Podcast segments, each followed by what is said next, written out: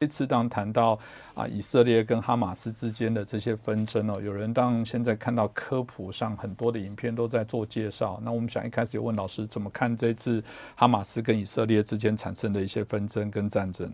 哎，我们注意到整个问题有至少两个层面。第一个当然是大家所看到的地缘政治这一块哈，这个部分。然后另外一个当然就是中东地区可能造成的一呃油价跟能源供应啊这样的一个冲击。所以有地缘政治跟全球经济这两个方面。那我们先来讲一下地缘政治这个部分。这现在很很奇怪的就是哈马斯的这个攻击，嗯，当然超过他之前对以色列的那些攻击，这这就一样暴力攻击。这一次很呃程度非常严重，就超过之前的任何一次的攻击哈。那么很奇怪，第一个，哈马斯的这些武器哪里来？因为哈马斯加加在加他的地盘在加沙走廊。加沙走廊的话，长四十公里，宽十一公里，那个一个一个地带哈，狭长地带，它那里面还没有兵工厂嘛哈，没有那个武器制造的这些工产业嘛，所以它那个比如说一个晚上发射五千枚火箭弹啊，还有用无人机，还有那个滑翔伞哈，越过那个边界的那个车啊什么，感觉准备很久。你你说你准备很久，OK，但问题是你这些弹药，你一下子消耗掉的话，你要你要撑一阵子嘛，哦，那你你能够撑那么久？能够一个晚上发射五五千发火箭弹啊，还有那这么多的攻击火力，嗯，你这就所以武器弹药怎么来的？那不很显然不可能是你哈马斯自己去买来还是干什么？嗯，这一定有背后有人供应嘛啊？那你说第一个当然是伊朗啊，那伊朗背后当然是会联系到更幕后的所谓黑手啊，就是中共啊。那这是第一个问题，就是哈马斯的武器来源怎么来？这个追下去的话，会追出幕后黑手。这第一个，第二个，哈马斯的那个暴力攻击已经被以色列对付过很多次。从实力上来讲，哈马斯不是以色列对手。我们客观的讲，那你现在哈马斯明明知道你这样的比以前更加暴力的攻击、更加极端的攻击，肯定引来以色列的报复。那以色列的报复肯定会对你很不利。那你这样做的话，你岂不是等于是一种自杀式攻击？所以我们说这一次哈马斯等于是自杀式攻击。那为什么？你是拿了拿你打打什么主意？为什么会对以色列啊？姑且还不说在这个时间点啊，为什么是？就是我们说 Why now？为什么是现在啊？你首先你做这种攻击的话，你的武器弹药哪里来？幕后金主谁支持你？第二个呢？你为什么明知道你没有胜算，你还这样干？啊，你肯定引来。以色列更大规模的、更厉害的这种报复跟反击，为什么？因为以色列不能容忍暴力攻击得逞，因为这样会变相发出错误的信号，鼓励恐怖组织、极端组织继续玩这一套，绑架人质、做攻击啊，然后勒索。所以以色列不可能容忍暴力攻击。你可以跟我谈，你可以跟我做交易，但是你不可能一直使用暴力手段嘛。所以以色列一定反击嘛，一定强烈报复。所以那你为什么要搞这个？等相当于是自杀式攻击。所以这里有两个疑点出来了。然后呢，现在我们看出来哈，整个格局呢是一场新时代的代理人战争。现在有有三层代理，嗯，啊，不只是双重，就是双三层。就是第一个呢是那个最最源头是中共，嗯，然后中共的下一个代理人是谁呢？是伊朗。那伊朗这一次。那个先补充一下伊朗的部分啊，是这样，美国给伊朗警告，叫伊朗不要介入啊。那美国有很多手段嘛啊。然后呢，伊朗现在哈，比如说伊朗现在发表一个声明说，啊，只要以色列不攻击伊朗的军队，伊朗就不参战不介入。那意思就是美国也是警告他，你不要介入。那等于说大家在做切割。那换句话说，伊朗是不是把哈马斯要抛弃啊？这是一个问号，对不对哈？所以。中共下来是伊朗，伊朗下来是谁呢？就是包括哈马斯在内，包括黎巴嫩的真主党，还有叙利亚境内的以伊朗支持的武装组织，这几个叫做军事白手套，就是我们用黑道电影比喻哈，就是小弟哈，就是那个打手啊，替大哥办事的。所以呢，一一共有三层啊，第一层中共最高最上层中共，中层伊朗。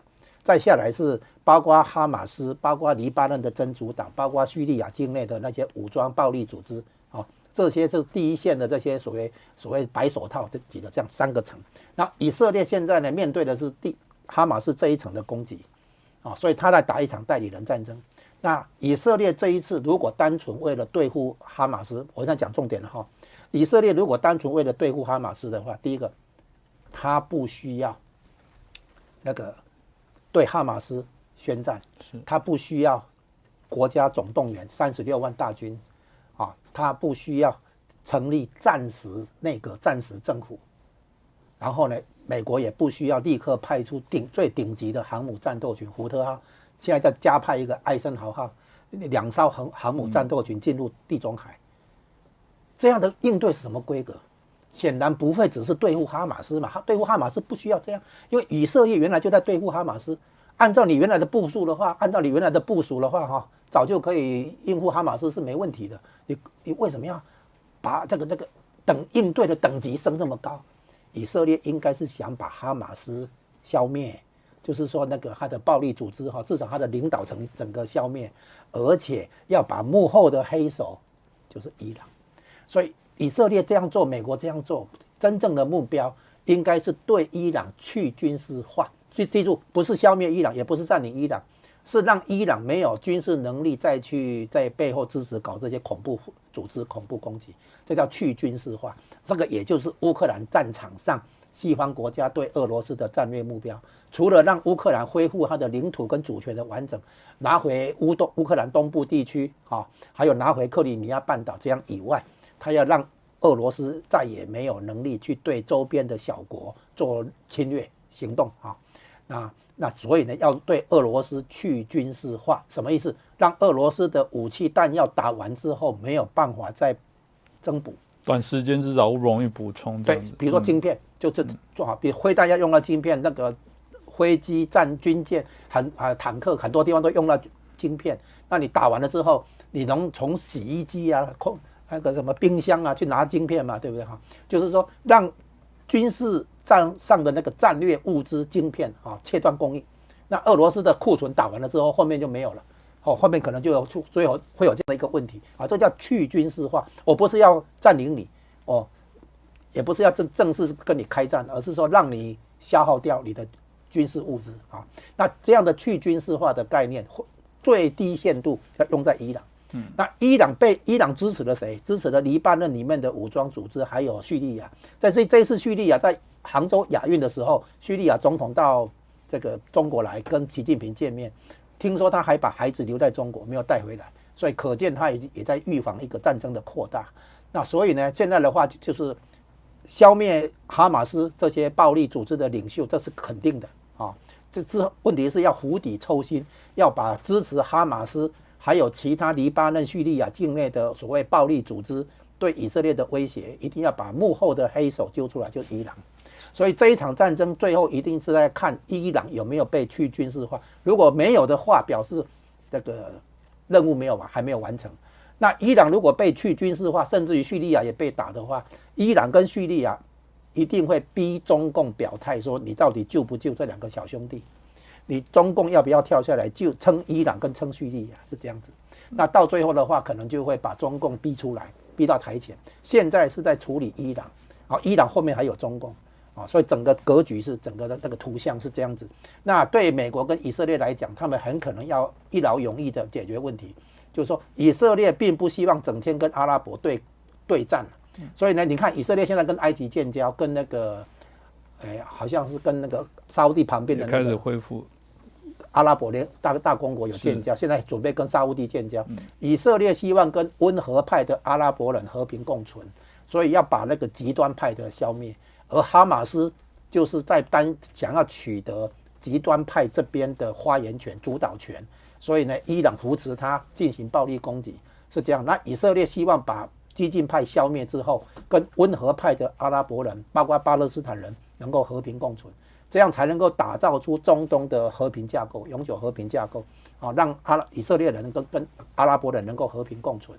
所以最后的这个看起来就是一定要釜底抽薪。